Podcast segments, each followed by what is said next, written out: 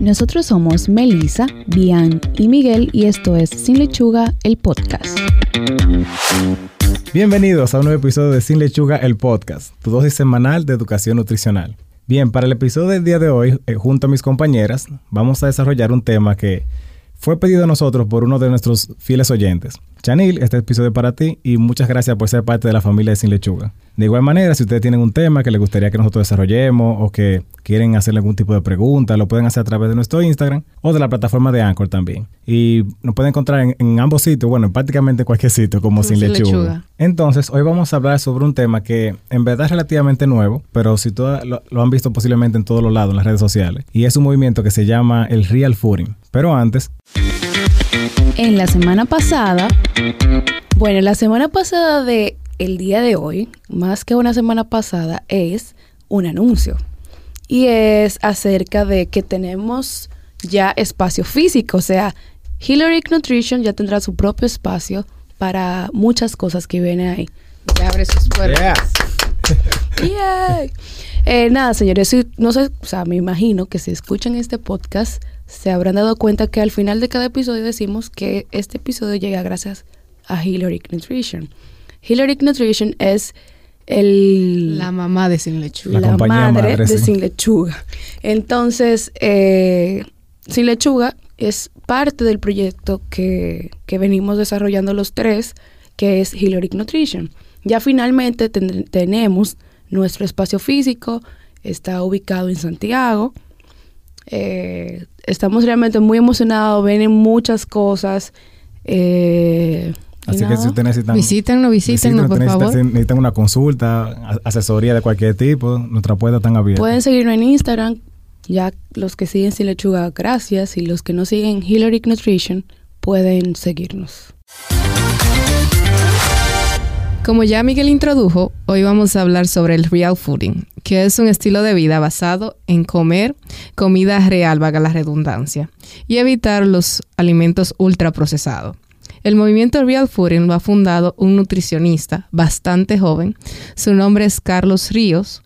Él es procedente de Huelva, o sea, este movimiento en sí nació en España y establece que el objetivo del Real Fooding es que tomemos conciencia de lo que ingerimos y así diferenciar la comida ultraprocesada, los buenos procesados y la comida real. Sí, esa es como la clasificación que él pone. Eh, la referencia que él siempre da básicamente es como si se trata de consumo de alimentos ultraprocesados, como mientras menos tú consumes mejor.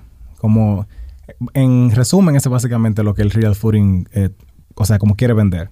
Como ya habían mencionado, eh, y que Miguel ha dicho que la nueva clasificación que trae este eh, movimiento es son tres grupos, o sea, agrupa las, las, las comidas dentro de estos, de estos grupos y el primer grupo es la comida real.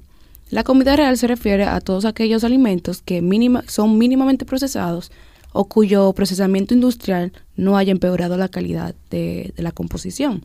Dentro de estos grupos, donde, dentro de este grupo están las verduras, los, o sea, todos los vegetales y frutas en general, eh, frutos secos, legumbres, pescados, mariscos, tubérculos. Todos los alimentos como que uno conoce tradicionalmente como natural, básicamente. Exacto, son alimentos que no han sido pasados por un proceso eh, industrializado, o sea, o sea, que no, como lo dice el mismo, la misma definición, que no, que si ha pasado por un proceso industrial no ha eh, Básicamente sería para envasarlo en sí. Exacto. Sí.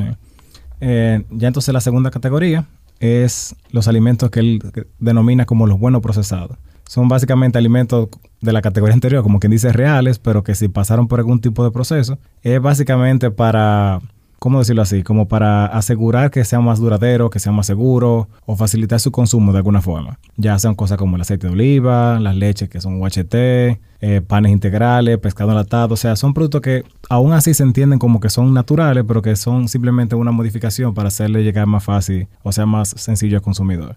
Ahí está la, comida congelada también y cosas que son al vacío, por ejemplo. Y finalmente, el último grupo, los ultraprocesados, son lo opuesto a la comida real. Los define como preparaciones industriales comestibles elaboradas a partir de sustancias de otros alimentos o sintéticas, con diferentes técnicas de procesamiento y cuyo consumo tiene efecto negativo para la salud. En esto podemos encontrar los refrescos, las bebidas energéticas, los lácteos azucarados, los panes refinados, las carnes procesadas, las queridas pizzas, los humos envasados, las galletas, o sea, todo lo que nosotros denominaríamos chuchería. Mm, sí. algo interesante es que esta clasificación es acuñada por él, básicamente. No es tanto como que en base a la, a, la, a la, denominación tradicional de lo que es un alimento procesado o ultraprocesado, porque podemos ver que los panes, por ejemplo, están en varias categorías. Están aún de lo bueno procesado, ultraprocesado y así. Es más como... Es que, de, o sea, hay diferentes tipos de panes. No, claro. Porque él hace la referencia principalmente en panes refinados pero también pone panes integrales en el punto de lo que son buenos procesados. Entonces, ya eso fue como básicamente la base, de una manera un poco resumida, de lo que es el real fooding. Eh, es cierto, por ejemplo, de que hay mucha evidencia de que los alimentos que son ultraprocesados pueden causar algunas condiciones, o sea, como sobrepeso, vida sedentaria, tener eh, algún desarrollo de muchas eh, enfermedades. Porque obviamente esos alimentos ultraprocesados casi siempre son ricos en azúcares, también en sodio. Y el ejemplo está en un estudio que se hizo en el 2018 en el British, Journal of Nutrition. Ellos indicaron que este tipo de alimentos proporciona lo que es el 58% de las calorías y el 89% de los, azúcares agregados en la dieta americana. Y ellos respaldan que ese, que ese consumo tan grande puede estar asociado a lo que es el exceso de peso. Pero estamos hablando de una persona claro, pero tú hiciste énfasis en lo que es el consumo tan grande. Claro. Porque si tú, o sea, si vamos de que una persona una vez al día, al día consuma algún tipo de alimento procesado, no estamos hablando necesariamente que vaya si es una vez al día. y claro, y si respeta la porción de ese alimento. Claro, eso es lo que yo digo. O sea, si tú te fijas en, por ejemplo, en el estudio, si tú dices que prácticamente el 60% de la caloría vienen de ultraprocesados, más de la mitad de lo que tú comes son alimentos de, este tipo. Y obviamente muchas veces por el mismo estilo de vida que llevan los estadounidenses, yo sé que es más como por, facilidad. Entonces, Claro, eh, si lo vemos a la perspectiva de que el fast, la, o sea, lo que es fast food realmente eh, es rico en alimentos ultraprocesados. No, y que, y que, o sea, no solamente eso, si uno piensa también cosas tipo como convenience food, cosas que tú puedes comprar, la calientan en ah, microondas, que son también como rápidas de consumir corresponde a este tipo de alimentos. Entonces, la verdad, la verdad, yo encuentro que el real fooding es como un, un buen movimiento. O sea, porque promueve mucho lo que es una alimentación como un poco más tradicional y bajo este principio, tal vez para una persona promedio es mucho más fácil llevar una alimentación saludable. Sí, realmente, lo, o sea, al principio del movimiento, yo creo que ninguno de nosotros lo considera eh, mal, sino que, que debemos quizás no obsesionarnos con las cosas, como no, no, con, no solo con con el tema del real fooding, sino con todo. O sea, hay gente que se obsesiona con la comida saludable, que todo tiene que ser, eh, eh, o sea, si tiene que ser bajo en grasa, que todo tiene que ser de cierta forma. Y eso conlleva un, un problema, porque cuando tú te obsesionas con algo, eh, psicológicamente todo lo otro, que tú lo vas a encontrar como algo malo. Y quizás el, el, el asunto del que creo que lo comentábamos al inicio, el asunto de, del, del, nombre. Sí, esa es una de las cosas que a mí que llama la atención y que eh, lo hemos dicho varias veces en episodios. Hay que tener cuidado como con la, la, manera en la que tú te refieres a las cosas. Si tú dices, por ejemplo, que, que hay una comida como que buena, o sea, o de una manera u otra tú clasificas una categoría de alimentación como buena y otra mala, ya eso trae... trae sí, consecuencias negativas en cuanto a lo que, o sea, como tú, la categoría que le pones a la comida, o sea, como algo bueno y algo malo. Creo que fue en el episodio pasado que hablábamos de la felicidad. O sea, la comida que te da felicidad, o sea, lo, que te da felicidad y lo que no te da felicidad. O sea... Técnicamente, en su clasificación, él no tiene nada como que lo... O sea, los nombres de los grupos de que le etiquete como mal. O sea, se llaman alimentos... O sea, la, la comida real, los buenos procesados, quizá los buenos procesados te haya llevar a pensar que cuáles serían los malos procesados. Y el nombre de, o sea, real, es que lleva a la confusión de que si eso es lo real, lo demás sería ficticio. O falso, lo, o sea, como que lo otro, la otra comida es falsa, lo ultraprocesado en este caso sería como lo falso. Como Yo digo que si él agregara algo más explicando lo que, o sea, lo que nos está dejando la imaginación, que nosotros podríamos poner el nombre que queremos, eh, sería como mejor, porque así evitamos eso, de que la gente le ponga el nombre o lo piense como quiera. No, y si tú lo piensas como a nivel de, de, de nomenclatura, así como de, lo que significa, si tú piensas en la palabra como alimento, es básicamente cualquier sustancia que sea utilizada con un fin nutricional, psicológico o social incluso. Entonces, aunque yo recuerdo que entre las otras cosas que leí del, mismo, del mismo Real Fooding, él hace referencia de que no es siempre, si tú te ves en una situación en la que tú tienes que comer como que algo, pero que esa no sea la norma, sino la excepción, como que tú siempre te mantengas comiendo saludable. Hay un contexto social que conlleva la alimentación, que en realidad yo creo que uno no puede competir con otras cosas. Entonces, si tú tienes que estar como, eh, no sé, absteniéndote o buscando una forma de cómo buscar una opción en la que tú sí puedas comer o tú llegas a un sitio en, que tú básicamente vayas a estar incómodo, es complicado. Obviamente tú siempre puedes hacer como tu prep meal y llevar tu comida y todo eso, pero es más como darle esa categoría. Yo creo que poner las cosas como con miedo, así como, no con miedo, porque tal vez no es la, palabra como correcta, sino como de, como ver algo como si fuera el enemigo, no siempre es como el mejor método. La idea es que la alimentación tiene que ser como muy armoniosa, tiene que ser variada y, disfrutar de diferentes cosas. Yo digo que para iniciar una persona que quiera iniciar una dieta, empezar por el real fooding por su cuenta, intentándolo, no está mal, porque la llevaría un poquito. No, pero espera, vean, porque el real fooding, eh, o sea, tú tienes que hacerlo con un nutricionista. Ellos como que te llevan de la mano a lo que es. Claro, el principio es como algo básico. fácil Exacto. lo, que yo digo es eso, tomar esa parte básica.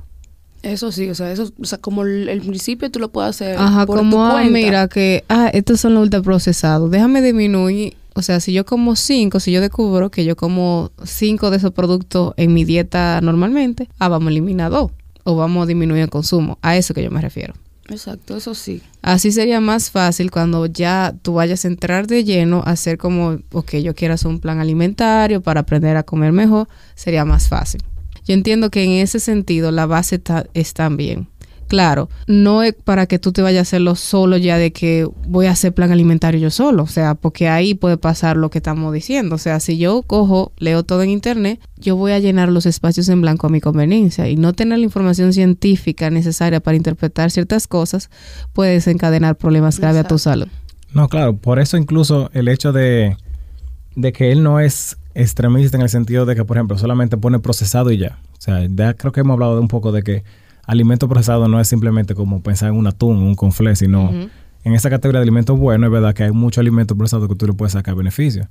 Y siendo sincero, o sea, hay contextos en, los que los alimentos procesados resultan a veces más convenientes. Si hay un desastre, por ejemplo, de, Dios no lo quiera, por ejemplo, de terremoto, falta de electricidad, los alimentos que por lo general tienden a durar mucho más tiempo son, los, son, los, son los gelatados, son las cosas que son envasadas. obviamente buscaría opciones que son como más saludables, como las mismas que él plantea. Pero, y evitar obviamente también de que dar refresco, ese tipo de cosas, obviamente. Pero ver, la, ver también cuál es el lado bueno que tiene el muchas veces el consumo de alimentos que son procesados. Yo entiendo que está bien, que las bases están sentadas pero que se podría mejorar esa parte, o sea, de que la clasificación aclare como, ok, quizá no es malo, pero, o sea, que le ponga el nombre, que no deje la, o sea, que no lo deje a la imaginación de, de las personas. Oye ahora. Bien, entonces el hoy ahora que tenemos para ustedes es sobre Guyo. Es una ciudad en Japón que es la capital mundial de los alimentos artificiales. Cuando ustedes piensan en alimentos artificiales, ¿qué a ustedes les llega a la mente? No sé, de verdad. Ni idea. Yo, yo creo que soy la menos indicada para responder esta pregunta aquí. Por el tema que nosotros hablamos hoy, uno pensaría que son así no, como... No, quizás los ultraprocesados. Sí, pero no, no en ese caso. Es literalmente réplicas de alimentos. O sea, eso no se puede comer. Son alimentos como ah. que se hacen así. De, o sea, para decoración. no, no decoración. o sea, son tan reales que ellos lo utilizan, por ejemplo, para poner muestras en restaurantes que la gente vea. De cómo se vería el plato. De cómo se vería el plato. Y también se utilizan mucho en comerciales. Ah, pero yo necesito... yo sí necesitamos Para la consulta. claro. No, mire, entonces, eh, ahí está, o sea, en ese sitio está la fábrica más grande ahora mismo. Y, recauda entre 60 y 90 millones de yenes al año. Para que ustedes vean qué, tanto es. Y eso es. Y, no solamente también en la parte de que de lo que ellos venden, sino también incluso de turistas que van para. Para conocer el lugar. O sea, se dice que el 80% de ellos es básicamente el de la ganancia, es, con lo que ellos venden y eso, pero lo otro también por turistas que quieren ver los diferentes modelos de tan reales que son. No podemos ir para Gullo sin dinero. No, definitivamente. Entonces, ellos tienen una, la empresa, como la más famosa, se llama ¿verdad? o sea, Ah, pues tú sabes ya japonés. ya japonés también, yo sé muchos idiomas. Ay, Dios. Tiene, tiene alrededor de 30 artistas, tiempo completo, que solamente se cargan de hacer esa comida a mano. Entonces, ellos lo que hacen, toman un molde que meten el alimento ya al final, por ejemplo, un pollo, lo, lo- lo ponen ahí, rompen el molde que, vi- que viene siendo como medio de silicona, lo rellenan de plástico, lo hornean hasta que esté como duro y después lo pintan. Lo pintan con spray, con pincel y cosas. Sí, sí. La imaginación no tiene límite. O sea, y mira las ganancias. tiene, un, Pónganse creativos. tiene un imperio a base de eso, o sea, es increíble. Dice aquí que ellos, puede- que ellos pueden hacer eh, réplicas de sushi, helado, plato turco, o sea, eh, ellos no tienen básicamente límite los Que platos. me hagan la hacer. bandera dominicana que yo la voy a buscar. Eso no estaría, no estaría mal, ¿sí? La comida, no la bandera. O sea, para, Pero que, la- para el sí. que pero- no es dominicano entienda. Sí, sí, Bueno, como sí. no- nuestro plato, eh, arroz, y carne. Nuestro plato típico. Por favor. Eso, eso está muy interesante porque tú veas. Hemos llegado al final de este episodio. Recuerda seguirnos en nuestras redes sociales como Sin Lechuga RD en Instagram y Facebook y en la plataforma de podcast de su preferencia. En la descripción del episodio podrán encontrar las fuentes bibliográficas que utilizamos para desarrollar el tema de hoy. Y al igual que las dietas, empezamos de nuevo el próximo lunes. Bye. Bye. Este episodio llega a ustedes gracias a Hillary Nutrition.